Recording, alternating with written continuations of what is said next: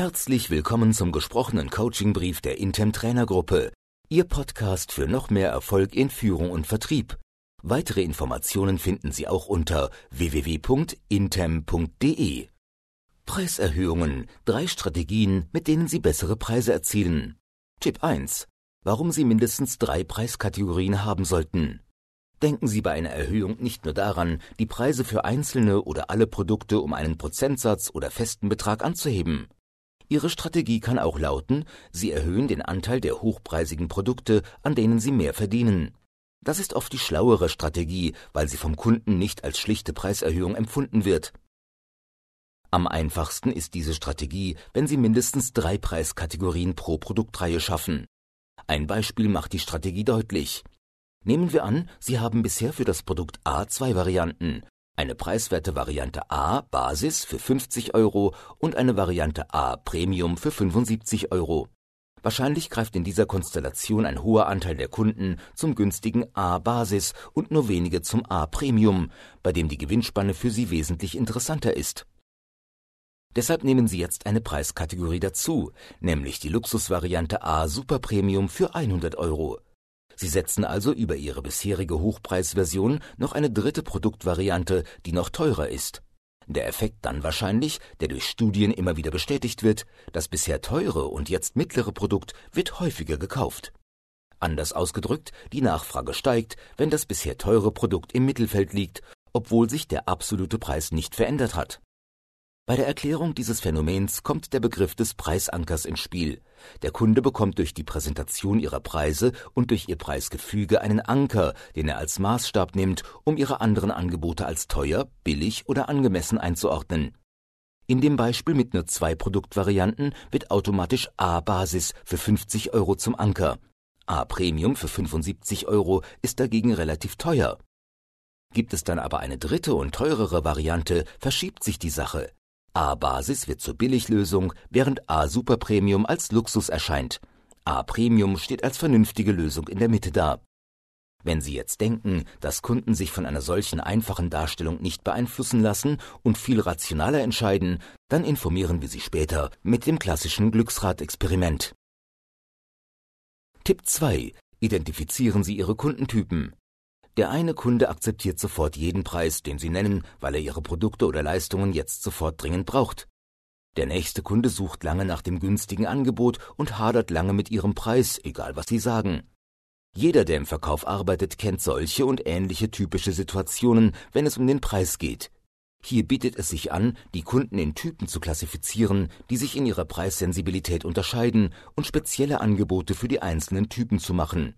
Beispiel Hans-Christian Riekhoff, Professor und Experte für Preismanagement an der Privaten Hochschule Göttingen, hat eine Typologie von Kunden entwickelt, die zwar für private Konsumenten gedacht ist, sich aber gut auch auf andere Bereiche übertragen lässt. Der Professor unterscheidet vier Typen. Der Autobahnkunde, der auch hohe Preise akzeptiert, weil er keine Zeit und keine andere Wahl hat. Der Smart Shopper, der gar nicht nach dem Produkt gesucht hat, aber zugreift, wenn es ein besonders günstiges Angebot gibt. Der Discount-Shopper, der genau weiß, was er will und gezielt nach dem günstigsten Preis sucht. Der Spontankäufer, der aus Spaß zugreift, wenn er etwas Schönes sieht und dabei nicht weiter auf den Preis achtet. Tipp 3. Denken Sie immer an die Macht der Preisschwellen. Stellen Sie sich vor, ein Imbiss verkauft sein Mittagsmenü für 10,99 Euro. Das Geschäft läuft schleppend, bis sich der Besitzer zur Preissenkung entschließt und nur noch 9,99 Euro verlangt. Plötzlich verkauft er viermal so viel. Das gleiche könnte umgekehrt passieren. Das Geschäft läuft gut und der Imbissbesitzer erhöht seinen Preis um nur einen Euro von 9,99 Euro auf 10,99 Euro und das Geschäft bricht ein. Die entscheidende Frage lautet für Sie also, wenn Sie Ihre Preise erhöhen oder für Premiumprodukte festsetzen, kenne ich die Preisschwellen meiner Kunden für meine Produkte? Bei Schuhen etwa ist es denkbar, dass eine wichtige Preisschwelle bei 200 Euro liegt. Wer 179 oder 189 für einen guten Schuh ausgibt, zahlt meist ohne Zucken auch 199. Wer jedoch die 199 zahlt, ist noch lange nicht bereit, 209 zu zahlen. Das heißt, eine Erhöhung des Preises von 189 auf 199 ist oft sinnvoll. Die Steigerung von 199 auf 209 kann jedoch viel schwieriger sein, obwohl es beide Male nur um 10 Euro geht.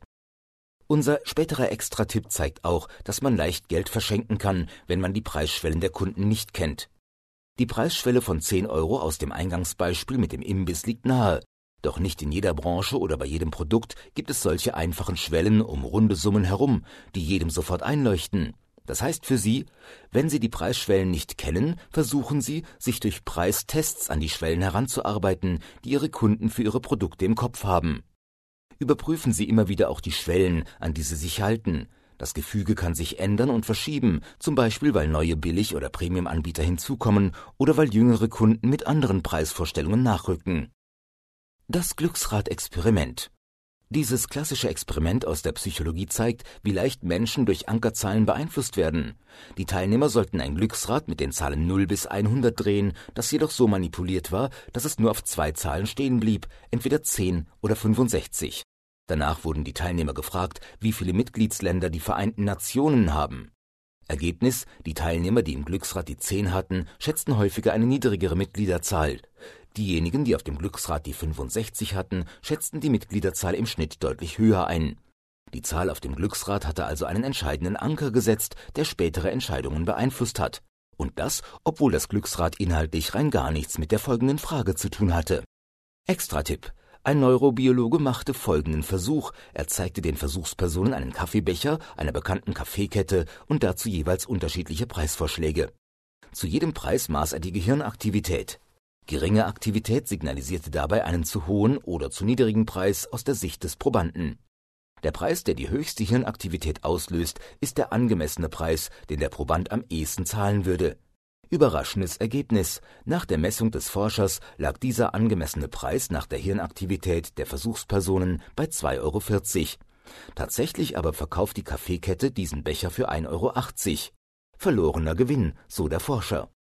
Wir wünschen Ihnen viel Erfolg bei der Umsetzung. Wenn Sie weitere Themen wünschen, sprechen Sie einfach Ihren Intem-Trainer an.